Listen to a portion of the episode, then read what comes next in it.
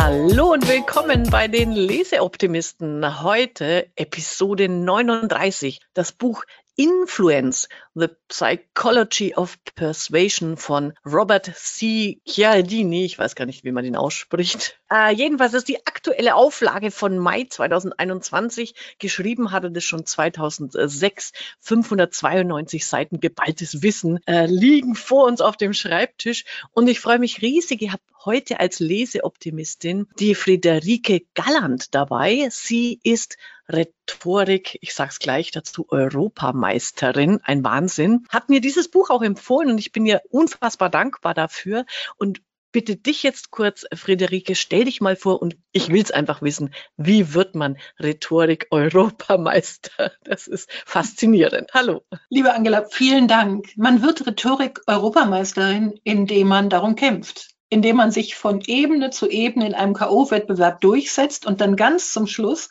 tatsächlich mit Kandidaten aus einem großen Teil von Europa antritt. Um es genauer zu erklären. Ich bin Mitglied bei Toastmasters International. Für die ist es so, dass es jedes Jahr einmal Wettbewerbssaison gibt. Da gibt es dann auch verschiedene Wettbewerbe. Große Rede, so nenne ich das jetzt mal. Dann gibt es Feedback, Bewertung und es gibt Stegreifreden. Und ich bin absolut abonniert auf diesen Stegreifreden-Wettbewerb. Der macht mir wahnsinnig viel Spaß, weil ich da auf der Bühne, also schon vor Publikum, irgendeinen Impuls bekomme. Das könnte auch sein, dass, mir mal, dass man mir ein Ei in die Hand gibt. Und dann muss ich aus diesem Impuls eine ein Minuten bis zwei Minuten dreißig lange Rede machen. Und die wird dann von Richtern bewertet, die dazu Kriterien haben, Körpersprache, Struktur, Bedeutung der Rede? Gibt es also tatsächlich irgendwas, was man für sich als Zuhörer daraus ziehen kann? Wie sehr geht das Publikum mit? All diese Kriterien werden bewertet und anhand der Punkte, die Sie dann erhalten, setzen Sie die Redner des Wettbewerbs, den Sie gerade angeguckt haben, in der Reihenfolge. Das ist und, aber mal spannend. Ja, das ist absolut mein Ding und es ist so wunderbar, weil man in dieser Sekunde halt ganz da sein muss und ich das, was ich als Rhetoriktrainerin und Coach jeden Tag mit meinen Kunden mache, dann ja auch wirklich für mich beweisen muss, dass das klappt. Tolle Geschichte, finde ich schon mal äh, super. Ich überlege jetzt schon im Hintergrund, ich halte ja selber auch viele Vorträge. Ich glaube, ich buche dich mal, weil dann kann ich in meine Vita schreiben, ich habe einmal bei der Europameisterin gelernt. Das ist doch cool, oder? Das nehme ich sofort in die Tabelle meiner Kundennutzen auf. Großartig.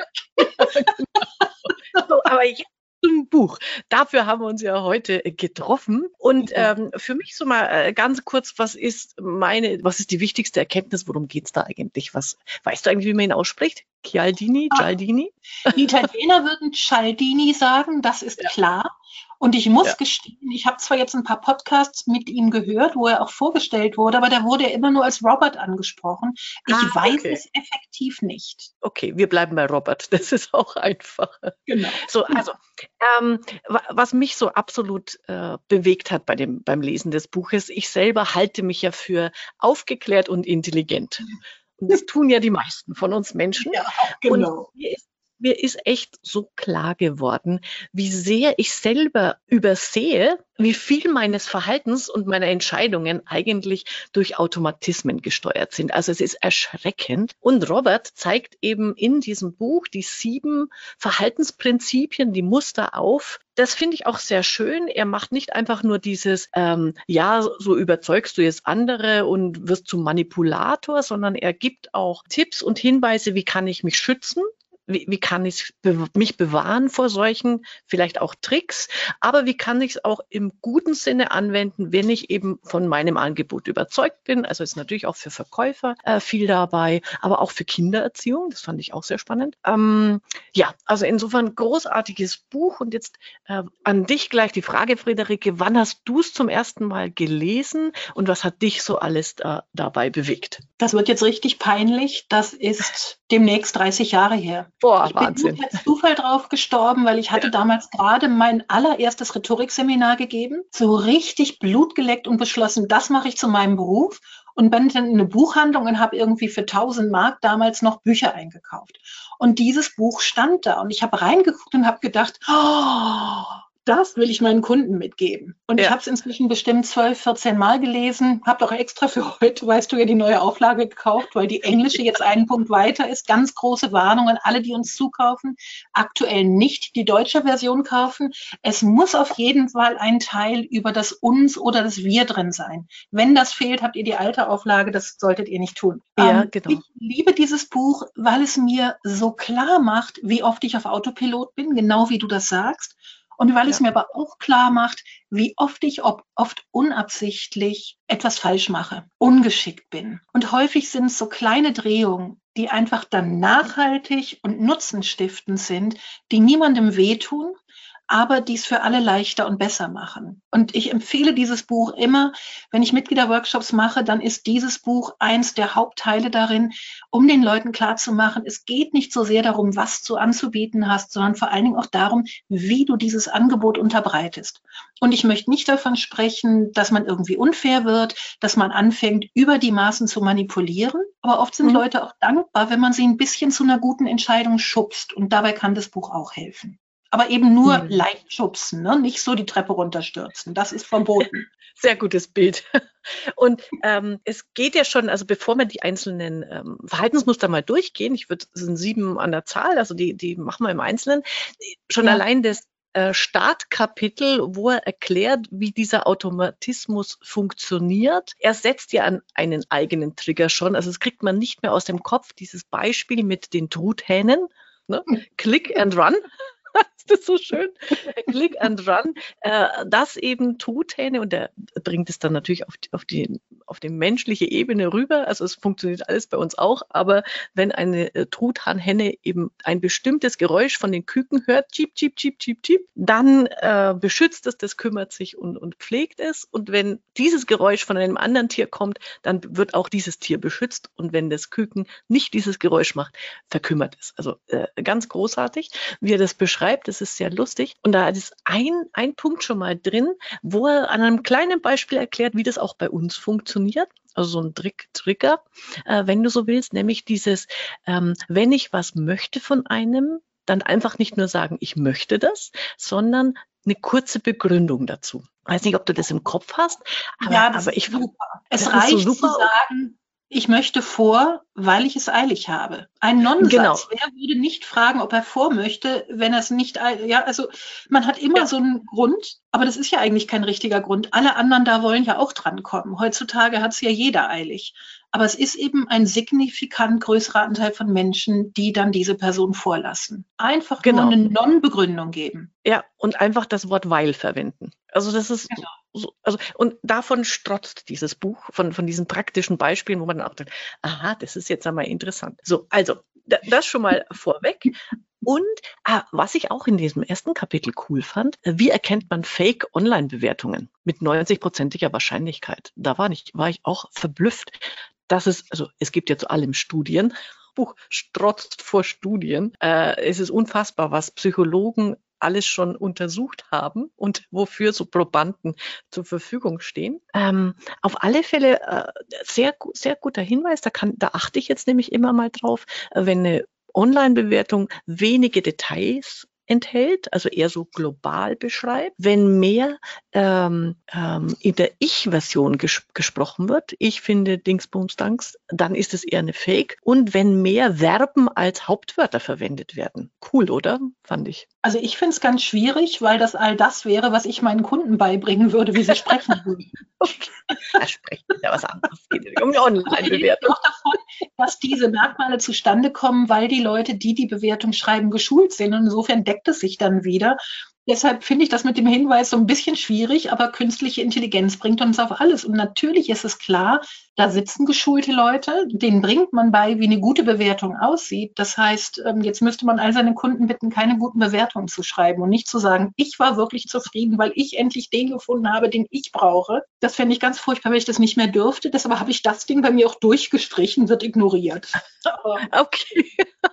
Es ist ja auch eine gute Erkenntnis. Man muss ja nicht alles übernehmen und anwenden. Aber ein Prinzip, das in diesem Vorkapitel noch drin kommt, das ich selber auch nutze und immer wieder auch mit anderen drüber rede, ist dieses Kontrastprinzip.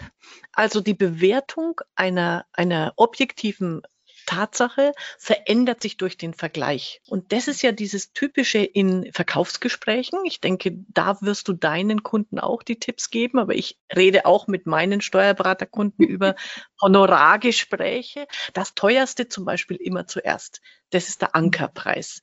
Ne? Also wenn ich sage, ich habe hier ein Angebot, mach mit mir XY äh, Beratung, sag immer, Sie investieren 7000 Euro, dann mhm. zuckt er wahrscheinlich zusammen und äh, bricht erstmal den Schweiß aus und dann sagst du, und ähm, Sie bezahlen das zuerst mit dreieinhalbtausend und dann zum Schluss nochmal dreieinhalbtausend. Und schon sagt er, ah, klingt ja doch nicht so viel. Ja, ist schon besser. Ich würde dir vorschlagen, sag ihnen doch, was ihnen das wöchentlich kostet. Dann mhm. wird die Zahl noch viel kleiner. Das machen alle Leute, die eine ja. Lebensversicherung verkaufen. Für eine 1,12 Euro können sie ihrem Kind ein Startkapital von einer Viertelmillion zur Verfügung stellen. Das klingt gut. Genau. Mhm. Böse. Ja. Nee. Aber ähm, ein, ein Beispiel, das da drin hat, das kennt man, mhm. aber mir war nicht bewusst, dass es natürlich auch genauso funktioniert, dass äh, wenn der Makler als erstes irgendeine schreckliche, miese Wohnung zeigt, dachte mhm. ich immer, warum machen die das? Ähm, und, und jetzt wurde es mir klar, wenn du eine ganz schreckliche Wohnung siehst oder Haus, dann wird mhm. die, das, das normal schreckliche Haus schöner, als ja. wenn er das erstes zeigt. Das ist so irre. Also ja. das sind so Prinzipien, die sind, das sind diese Automatismen, wo wir echt so auf Autopilot fahren und wo es uns einfach nicht bewusst ist an der Stelle, wie unser Hirn da äh, uns was vorgaukelt. Das finde ich sehr ja, bemerkenswert. Und wo wir tatsächlich aber auch gar nicht anders können. Wir haben kein eingebautes Thermometer für die Gutheit von Häusern. Das haben wir einfach nicht. Jedes Werturteil, das wir machen, beruht immer auf dem Vergleich. Genau. Insofern, das ist ein schönes, ja, hm. das ist ein schönes Beispiel da drin. Da habe ich so gelacht, wo diese Studentin einen Brief an ihre Eltern schreibt. Ich hatte ah. gerade einen schweren Unfall. Ich habe, äh, habe, habe irgendwie Schädelverletzung und der Freund, mit dem ich zusammen bin, wir sind gerade schwanger und wir sind so glücklich. kommt raus.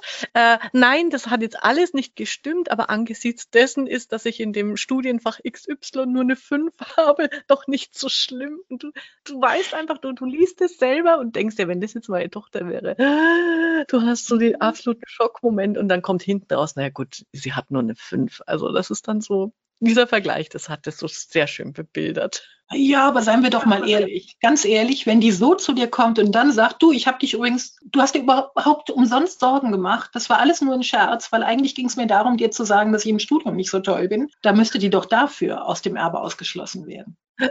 ja, das stimmt. Ja, also deshalb, ich denke immer, die Geschichten sind super und ich liebe die auch, weil man sie sich gut merken kann.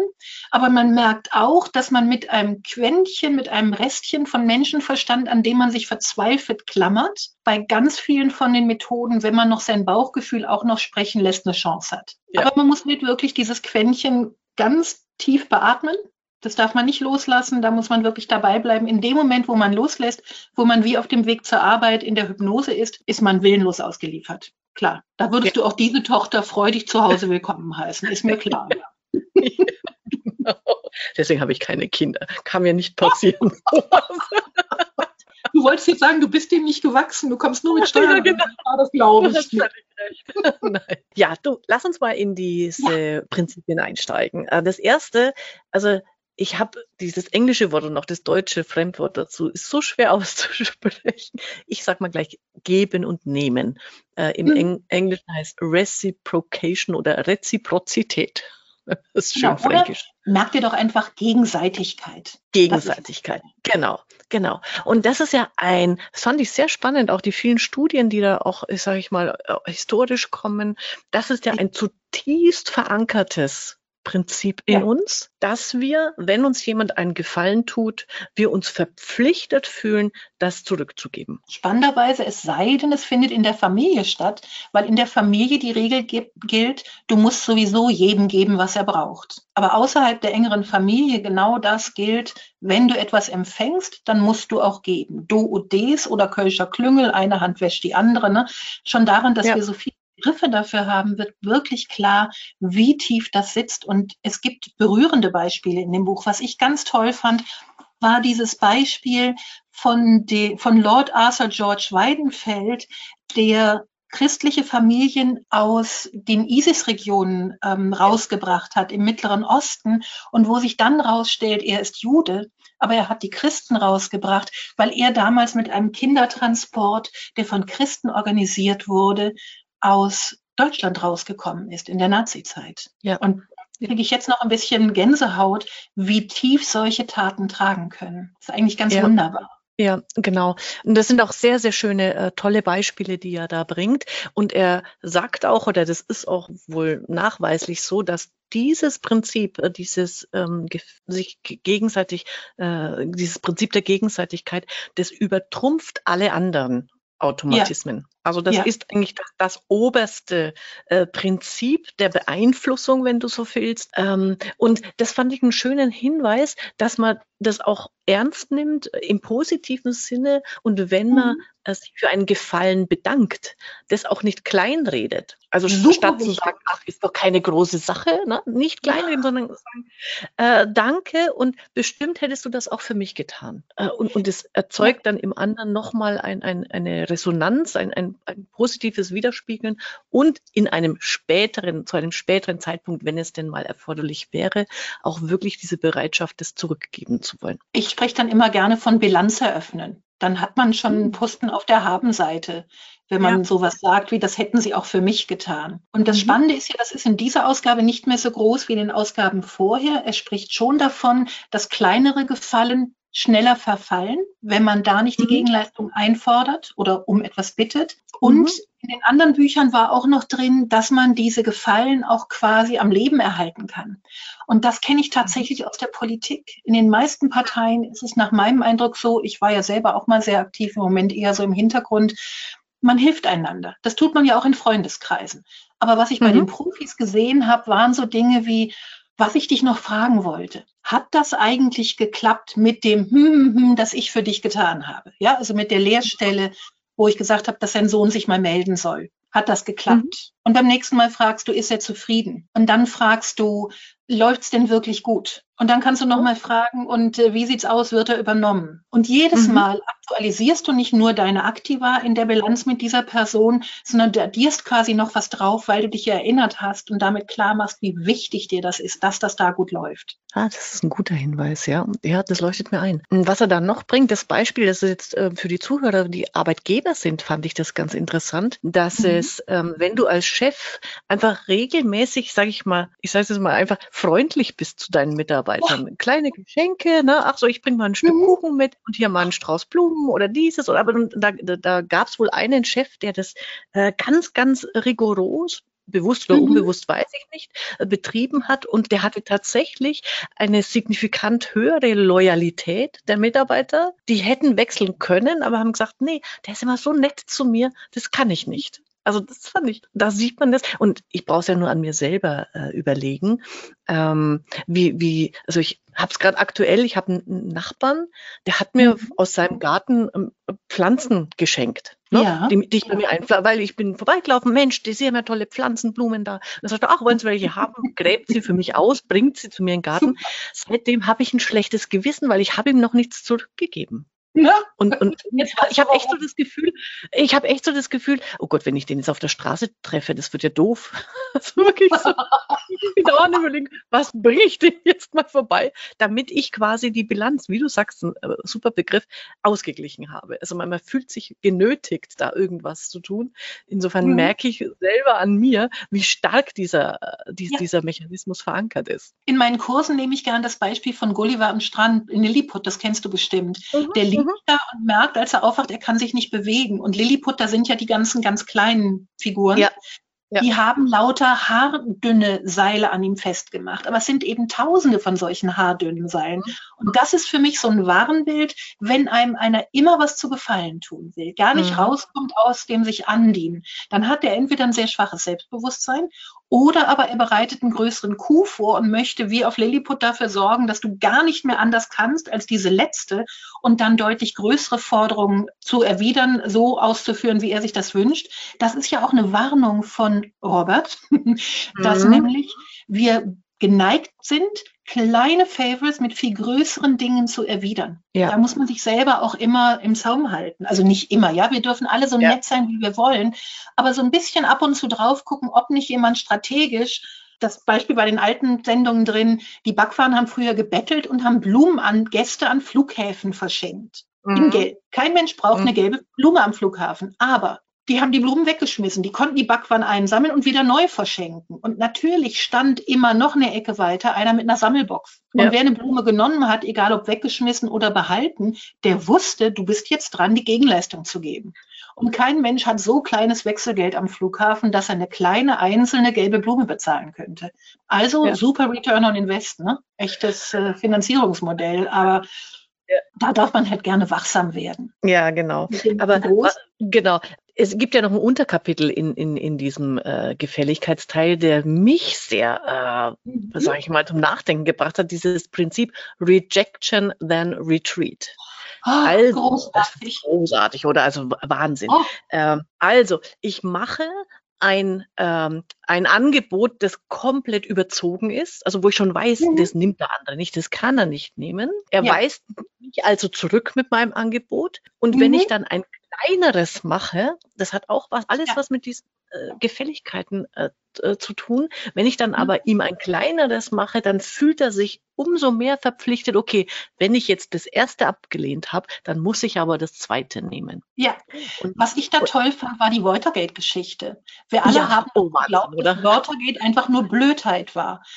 Robert schreibt, dass es zwei andere Angebote gab, ja. die so viel teurer waren als diese 150.000 Dollar, die man dann für den Einbruch in das Büro der Demokraten ja. und für das Abhören bezahlt hat, dass die beteiligten Entscheider einfach gedacht haben, na, irgendwas müssen wir ihm geben, weil der fing an mit einer Entführung, mit einer Yacht, auf der eine Superprostituierte und Escortdame war. Dann wollte man den Mensch, den man entführt und dort verführt hatte, den wollte man dann erpressen. Also Hedwig Kurz-Mahler in amerikanische Politik transferiert ja. unfassbar grausam. Aber dafür, dass er zwei solche Vorschläge macht, hat dann derjenige, der dann zum Schluss das andere in Auftrag gegeben bekommen hat, eben den Auftrag. Cialdini, ja. ähm, Robert sagt aber, man soll es nicht übertreiben. Also das erste Angebot, was man macht, sollte normalerweise im Rahmen sein. Also so, dass der Kunde ja. noch denken kann, ach, wäre das toll, wenn ich das könnte und das würde ich eigentlich echt gerne. Mhm. Und was sich für mich daraus ergibt, und das finde ich wieder für unsere Hörer super wichtig, ist, traut euch beim Verhandeln mehr. Ja. Nicht immer schon das Angebot reduzieren, sondern haut einfach einen raus. Das Schlimmste, was passieren kann, ist das Beste, nämlich dass ihr danach mit dem, was ihr sowieso sonst gemacht hättet, dann viel freier durchkommt. Ja, das, das ist ja dann quasi die Kombination zu diesem ersten, äh, was wir gesagt haben, zu dem Contrast Principle. Ich habe ein hohes Angebot, einen hohen Preis, der mhm. einfach ähm, erstmal vielleicht auch nicht akzeptabel ist für den Kunden, aber es ist ein, also immer noch im, im Rahmen, wie du sagst, ein faires Angebot. Ähm, mhm. Aber der, der Kunde lehnt es ab und wenn ich dann mit einem zweiten Angebot komme, fühlt er sich durch diese äh, Mechanismen jetzt verpflichtet, okay, dann äh, sage ich da doch zu. Also das ist genau. schon sehr, sehr wichtige äh, Geschichte, die bei der Verhandlungstaktik super helfen kann. Ja. Mhm. Für mich ist auch noch eine, eine wirklich interessante Botschaft gewesen. Das war für mich auch ganz neu und ich habe da viel für mich draus gezogen. Jetzt habe ich dreimal mich gesagt, jetzt bin ich auch fake.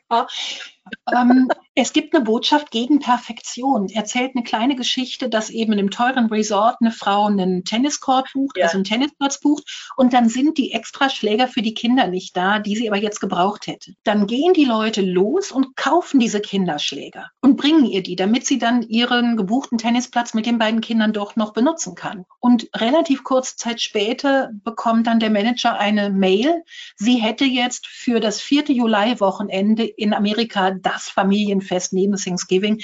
Da hätte sie jetzt Zimmer für die ganze große Familie gebucht, weil sie einfach so begeistert wäre, was man für sie gemacht hat. Und für mich kommt daraus, diesen Effekt hätte man ja gar nicht erzielen können, wenn man, ich sag mal, zehn Kinderschläge auf Vorrat gehabt hätte. Ne? So nach dem Motto, wir haben ja. fünf Plätze und wenn auf allen Kindern spielen, dann können wir alle befriedigen. Falsch. Perfektion sein lassen und im Moment des, ich hätte beinahe gesagt, Schadens etwas extra tun ist auch genau ja. die Botschaft aus dem Feedback an die Hotelmanager.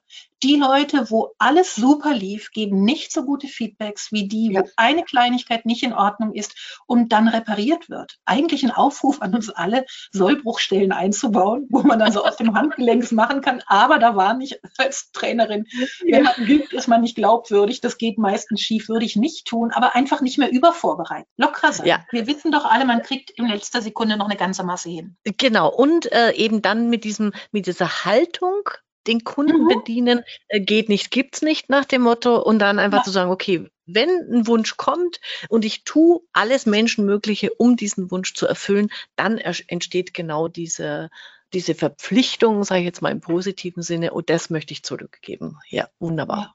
Und wirklich so. an die Kleinigkeiten denken. Das Bonbon, wenn im Restaurant die, die Rechnung geschickt, gezeigt wird. Und wenn man dann nochmal zurückdreht, zurückgeht, kommt in diesem Buch auch nicht mehr vor, weil er so viel anderes Neues hat. Wenn man erst einen Bonbon hinlegt und dann nochmal umdreht und noch eins hinlegt, weil diese Gäste ja so besonders nett waren, dann ist das Trinkgeld auch nochmal besonders, besonders nett. Und das genau. können wir alle wieder in unseren ganz normalen geschäftlichen Alltag übersetzen. Wir sollten die Kunden allerdings wirklich mögen. Ne? Kannst du nicht ja. machen, aber wir haben beide nur Kunden, die uns die wir mögen. Also, auf jeden Fall, auf jeden Fall. Also kann, kann ich 100% äh, uneingeschränkt äh, sagen. Sehr gut. Du, ich merke schon, wir können am, erst, am ersten Kapitel können wir uns jetzt schon stundenlang aufhalten. Wir, wir gucken mal, viel, nee, nee, wir gucken jetzt mal, wie viel äh, von den Triggern wir überhaupt durchkriegen in unserer Zeit. Den ja. nächsten möchte ich unbedingt mit dir äh, besprechen. Liking, ja. also Sympathie. Hm. Ah, also erstens, ich weiß nicht, ob du das gemacht hast. Er schlägt dir ein total witziges Experiment vor. Also erklärt auch, wie Sympathie entsteht. Können wir uns gleich ähm, äh, mhm. darüber unterhalten. Aber das Experiment lautet, ähm, man soll mal von sich ein Selfie machen und ausdrucken. Ach. Mhm. Und das, das Selfie dann spiegelverkehrt drehen und ausdrucken. Also ich habe halt zwei JPEGs gemacht, habe die nebeneinander gelegt, mhm. für sich überlegen, welche Version gefällt mir besser.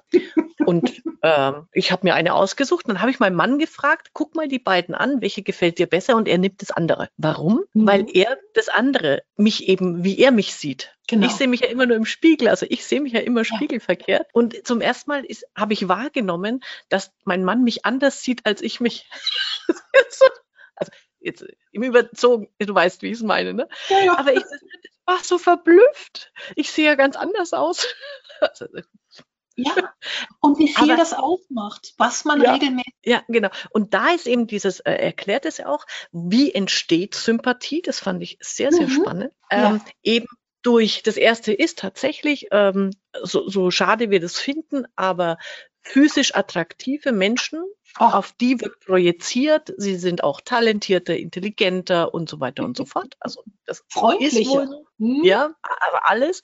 Dann aber auch ähm, ganz großer Punkt ist eben dieses Ähnlichkeit. Menschen, ja. wo wir uns eben wiedererkennen oder die uns ähnlich sind, die, die, mögen wir. Menschen, die uns Komplimente machen, wichtiger ja. Punkt. Jetzt, wenn es wieder um ähm, Kunden- oder Mitarbeiterbeziehungen geht. Mhm. Genau. Ähm, Menschen ähm, mit, mit ähm, Kontakten und Kooperationen, also die, genau. die zusammenarbeiten. Genau. Ja, und mit regelmäßige Interaktion übersetzen, das kann man sich ja. leichter machen. Ja, stimmt, genau. regelmäßige Interaktion, äh, da, da hast du recht. Und dann eben äh, bestimmte Assoziationen, die bei uns erzeugt werden. Äh, dieses wunderbare Beispiel von dem Wettermann, der immer beschimpft wird, wenn es regnet von seinen äh, Hörern und, und Zuschauern und dann ihn fragt, ich, ich, ich komme nicht gleich, kann doch nichts dafür, für das Wetter.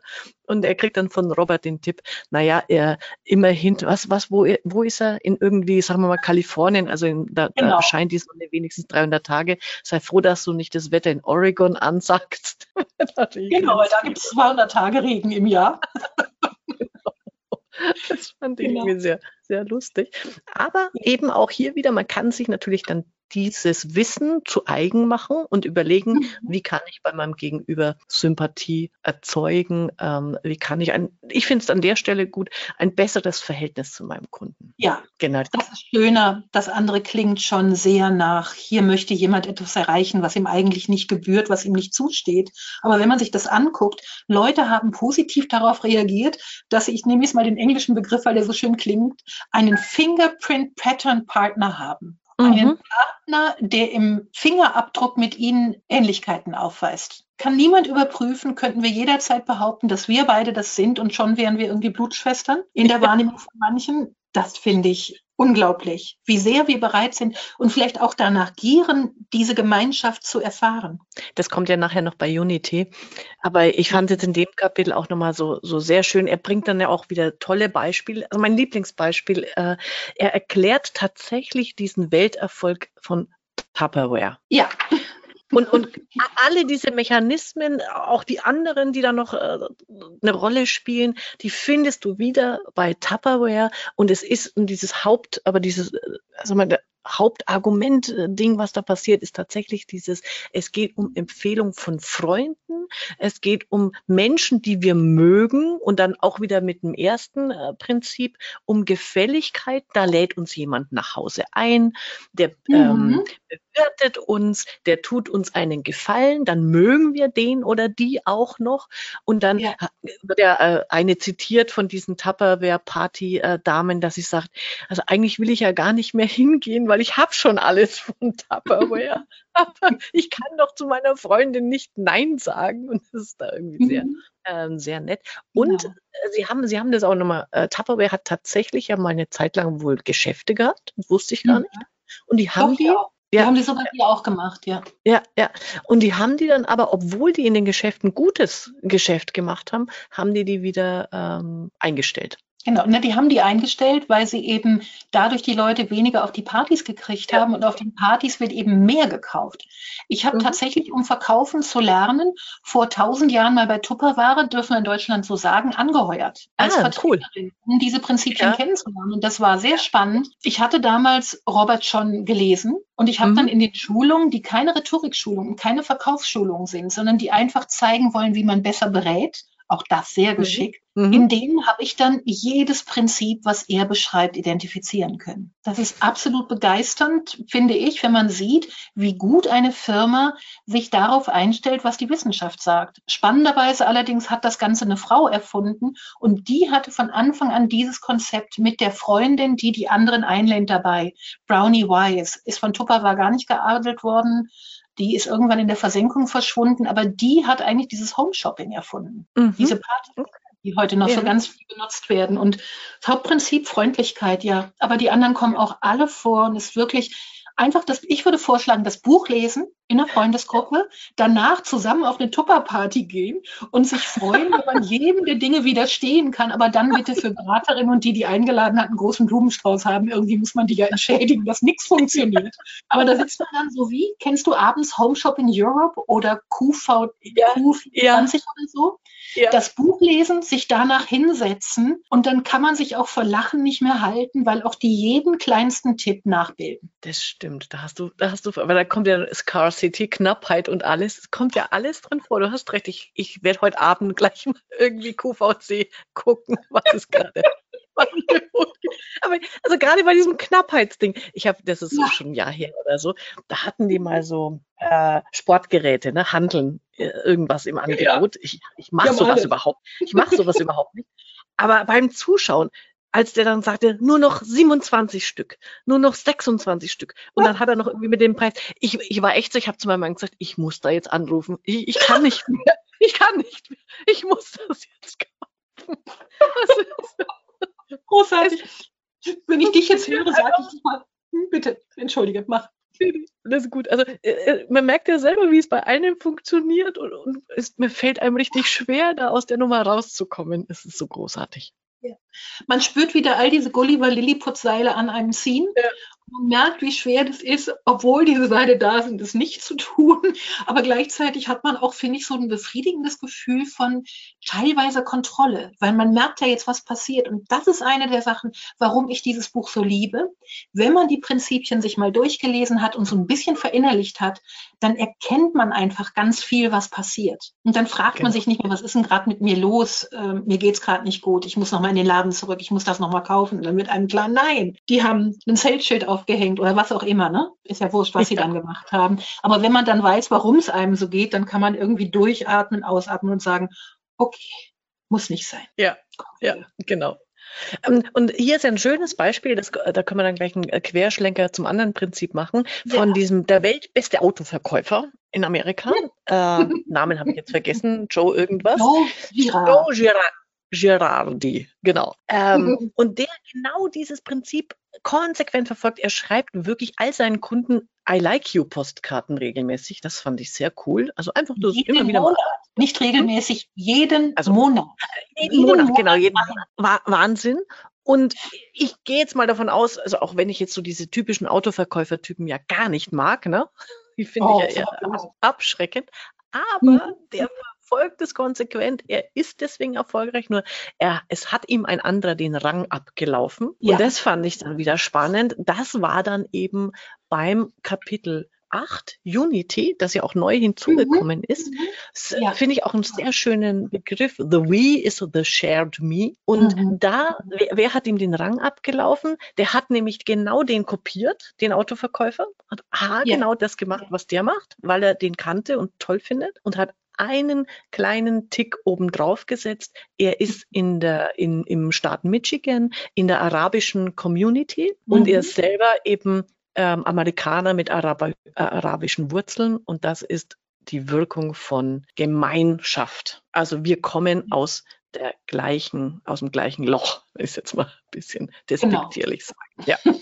Ja. ja, aber das zieht. Sobald man Gemeinschaft herstellen kann, laufen die Dinge einfach anders. Genau, und das ist im Prinzip die, die Verstärkung von Sympathie, von Gemeinsamkeit durch Ähnlichkeit, äh, ist, mhm. ist das, sage ich mal, das, das Umfassendere, nämlich ähm, sich als. Nee, hier würde ich nee? jetzt echt widersprechen. Ah, okay. Ja, okay, danke. Weil ähm, bei der Sympathie kommt zwar auch, dass die beiden jungen Gruppen, da gibt es ein Experiment, das er schildert, wo Wissenschaftler in einem Ferienlager Jungs aufeinander hetzen. Unterschiedliche, mhm. unterschiedliche Namen. Und erst als sie sie zur Kooperation zwingen, weil sie sonst nicht essen und nicht trinken und nicht baden könnten, da gelingt es ihnen, die Jungs wieder so zusammenzubringen, dass die überhaupt gefahrlos mit dem Bus zusammen nach Hause fahren können. Also schon ein bisschen scary. Und das ist für mich der Übergang in dieses We-Prinzip, nämlich in das Prinzip, dass mir egal ist, was mit allen anderen ist, solange es meinen Leuten gut geht. Wo wir dann ja. auch über Betrug, über Best nicht Bestechung, aber über Favoritism, Nepotism, also Nepotismus, Favoritentum ähm, und ähm, nur Leute der eigenen Gruppe zu befördern reden. Und das ist für mich eine Sache, die geht für mich gar nicht. Also bei mhm, allen ja. anderen bin ich irgendwie ja. Ähm, ja. freundlich gesinnt, aber bei dem Wie, we, also wir, wenn es da zu weit geht, das ist halt richtig gefährlich, weil da für die Gesellschaft so viel Sprengstoff drin liegt. Ja, was ja auch, was wir ja auch sehen, was passiert, ja, genau. wenn äh, äh Black Lives Matters und all diese Geschichten, wenn das Wie zu viel Überhand bekommt, und sich dann gegen andere Gruppen richtet, dann ist es gesellschaftlich genau. und auch persönlich natürlich schrecklich. Ja, richtig. Genau, das ist nämlich der Pferdefuß. Aber vielleicht machen wir jetzt noch mal was Nettes zum Thema ja. Sympathie. Ich habe nämlich noch zwei ganz wichtige Sachen, die man sich merken kann. Mhm. Komplimente mhm. wirken besonders gut. Er sagt, wenn man sie hinter dem Rücken macht. Ich würde sagen, wenn man über Bande spielt. Ich sage ah. nicht also ich sage jetzt nicht dir, wie toll ich das finde, wie gut du hier den Podcast macht, machst, sondern ich sage das deinem Mann. Das schreibe ich immer auf LinkedIn. Und dann sagt der dir, die Friederike hat gesagt. Und damit wirkt das, was ich gesagt habe, so viel glaubwürdiger. Jetzt ist das hier ein bisschen lächerliches Beispiel, aber wenn ich an den CEO von einem Unternehmen noch nicht richtig rangekommen wäre mhm. und ich würde etwas von dem beobachten und das wieder jemandem sagen, seinem Assistenten, wo ich sicher bin, der stellt das durch, dann ist das ja die beste Art eines Kontaktaufbaus. Hm, Cooler geht es ja gar nicht mehr. Ja, ja, das ist ein cooler Tipp. Und das andere, wir machen ein Kompliment für ein Verhalten, das wir uns eigentlich erst noch erhoffen. Da hat er das eigene Beispiel. In Amerika werden ja Zeitungen so geliefert, dass die auf den Vorgarten geschmissen werden. Irgendwo dahin. Hauptsache, das Grundstück ist getroffen. Und er hat nun leider eine Rasensprinkleranlage, deshalb muss genau die Auffahrt getroffen werden. Und er macht dann ein Jahr Weihnachten den Brief mit dem Trinkgeld für den Zeitungsboten fertig und schreibt noch rein, was mich dieses Jahr besonders gefreut hat, ist, wie großartig sie immer die Auffahrt getroffen haben. Und die Veränderung in der Treffsicherheit des Zeitungsboten liegt bei von 75 Prozent auf 100 Prozent. Also eine Verbesserung um 33 Prozent dafür, dass er den für zukünftig perfektes oder richtig gutes Verhalten gelobt hat. Und das kann man sich ja im Vergleich, wenn man über Mitarbeiter nachdenkt oder Kunden. Ja. ja, auch bei Kunden hat man ja manchmal Dinge, die die zuliefern müssen und dass man dann einfach seine Dankbarkeit in Form eines Kompliments Ausdruck gibt, was eigentlich noch nicht ganz beschreibt, was ist, sondern erst was werden soll, finde ich. Mhm. Hammer. Mhm. Und das finde ich total unschädlich. Das ist schön. Ja, das ist schön. Ähm, das, also ich schreibe, fällt mir ein, das mache ich unbewusst, aber das äh, passt genau in dieses Prinzip. Äh, wenn, wenn ich was von meinen Kunden möchte, dann schreibe mhm. ich immer rein, danke für Ihr rasches Feedback oder danke für Ihre rasche ja. Rückmeldung. Er hat ja noch gar nicht rasch zurückgemeldet, aber ich bedanke mich schon mal dafür. Oder äh, ja. das könnte man dann noch weiterführen, indem man gleich reinschreibt, ähm, toll, wie Sie, wie Sie immer rasch zurück, aber, äh, zurück genau. sich melden. Äh, ja. Ich freue mich auch diesmal drüber. Genau. Und zwar arbeitest du dann auch mit Commitment und Konsistenz, zu dem wir ja noch kommen. Ja, genau. Weil Lass uns aber gleich dazu. man so gerne an. Aber da reden wir dann drüber, ja. würde ich vorschlagen, sonst. Du, aber wir, wir müssen mhm. jetzt schnell drüber reden. Wir sind schon in den äh, weit über die 40 Minuten. Wir hatten erst so gedacht, na, eine halbe Stunde sind wir durch. Hallo? Äh, nee, das gibt so viel her, das Buch. Das habe ich mir schon gedacht. Ja, und das Schöne ist, ich habe alle Lust drauf und deshalb erkläre ich jetzt kurz ja. das Commitment und Konsistenz bei genau. dem Voraus ein Kompliment. Also, wir alle streben danach, vor uns selbst gut auszusehen. Wir wollen einfach, dass wir, wenn wir abends ins Bett gehen, zu uns sagen können, ich bin ein guter Mensch. Und wenn ich jetzt jemandem einimpfe oder ihm bewusst mache, auf welche Art er ein guter Mensch ist, zum Beispiel eben, indem er die Aufforderungen seines Beraters oder seines Steuerberaters immer so rechtzeitig und in so einer wunderbaren Form erfüllt, dann hört er das gerne. Und durch das Annehmen dieses Kompliments wird diese Facette der Persönlichkeit zu einem integralen Bestandteil. Und dann fällt es einem danach sehr schwer, Verhaltensweisen zu zeigen, die dem widersprechen. Und das ist das Prinzip von Commitment und Konsistenz. Ich nehme für mich in Anspruch, etwas Bestimmtes zu sein. Ich verpflichte mich, ich committe mich, so zu sein. Und dann muss ich im Nachgang auch mich genauso verhalten, wie das diesem Selbstbild entspricht. Großartiges Kapitel, unfassbar gut anwendbar, sollte man auf jeden Fall reingucken. Richtig schön. Es tut mir leid. Ja.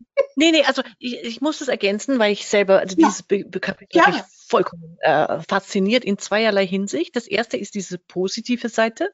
Äh, mhm. Tolles Beispiel. Ähm, ich, äh, ich, muss mal eine, eine, Freundin von mir fragen, die arbeitet bei Amazon, ob das immer noch so ist. Äh, bei Amazon gibt es in der Personalpolitik einen, einen Hebel. Ähm, mhm. Sie bieten einmal im Jahr allen Mitarbeitern an, du bekommst von uns 5000 Dollar, wenn du kündigst. Was ja erstmal komplett widersinnig klingt. Großartig. Und unter diesem Gesichtspunkt absolut Sinn macht. Erstens natürlich, mhm. jeder denkt drüber nach.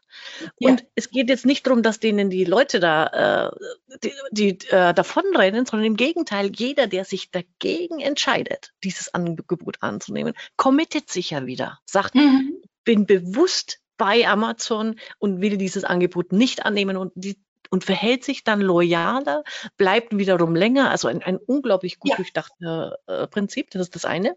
Und das andere, weil es mir auch wieder genau mhm. diese Woche passiert ist, durch dieses, diesen Drang, diesen Druck zum eigenen Commitment, sich ähm, ja. kongruent zu verhalten, verrennt man sich ja auch gerne mal in Sachen. Ja, natürlich. Und ich habe bei mir, also ich habe neulich mit meiner Kollegin der Cordula eine Diskussion vom Zaun gebrochen. also und ich habe irgendwann selber zwar gemerkt, ich bin total am falschen Dampfer. Und ich, ich bin nicht aus, ehrlich, ich habe selber gemerkt, wie ich versuche zu verteidigen, warum ich so argumentiere, wie ich argumentiere. Und erst, und das ist dann der Tipp, den er auch gibt. Erst als ich dann mit meinem Mann und den Hunden spazieren gegangen bin und ihm erzählt habe, was wir gerade besprechen, worüber wir diskutieren und ich dann auch noch so ganz selbstgefällig, jetzt reden wir da schon zwei Stunden, wieso kapiert ihr das nicht, dass ich das so mhm. und so sehe? Und dann sagt er, also jetzt komm mal Mädel, ne? Wer hier irgendwie falsch am falschen Dampf ist, bist du. Und ich, nein. Aber da wird dann diese Position zum Teil der Persönlichkeit und dann wird die verteidigt, egal was das kostet ja, und egal was man sagen muss.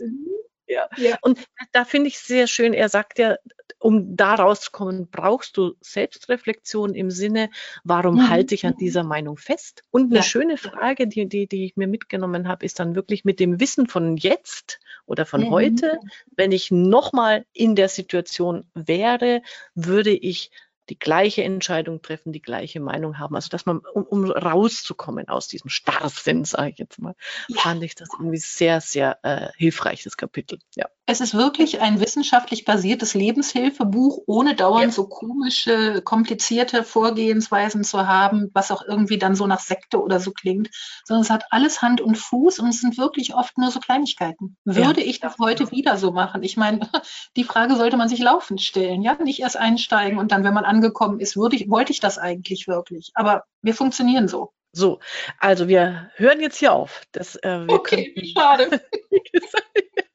äh, wir können, jeder, der uns zugehört hat, merkt, äh, wie begeistert wir sind und wir können es jedem ans Herz legen. Willst du noch ja. eine Sache, die du unbedingt loswerden willst? Eine Sache, die ich unbedingt loswerden will. Ja, mhm. beglückwünschen Sie Leute nicht für ihren Fortschritt. Mhm. Also für, für die Vergangenheit, für das, was sie schon geleistet haben, sondern beglückwünschen sollte man die Leute immer für das, was sie in Zukunft noch machen werden. Also nicht, sie haben schon viel erreicht, sondern dass sie jetzt so dranbleiben. Das ist das, wozu man seine Kunden beglückwünschen sollte. Dann fällt mhm. es denen leichter weiterzumachen. Und auch ah. das finde ich einen wunderschönen kleinen Hebel, den niemandem wehtut, sondern einfach viel Gutes stiftet. Und insofern, wenn man diesen Podcast gehört hat, sollte man dranbleiben und auch die anderen Folgen hören, weil du so eine wunderbare Moderatorin bist. Oh, das, diesen Schlusssatz nehme ich jetzt gerne an, ohne ihn weiter äh, zu kommentieren. Sag danke, Friederike, das war großartig mit dir. Das ist bestimmt nicht der letzte Podcast, den wir machen. Also, ich habe noch so viele Bücher. Schön. Ja, genau, genau. Dann wunderbar. Ich sage nochmal Danke, mach es gut und bis bald. Du, sehr gerne. Es war wirklich ein richtig, richtig großes Vergnügen, weil man die Bücher nochmal anders kennenlernt. Ganz genau. Also dann. Danke. Bis dann. Tschüss. Ciao. Das war's für heute. Das nächste Buch steht schon im Regal. Auf Wiederhören bei der Leseoptimistin.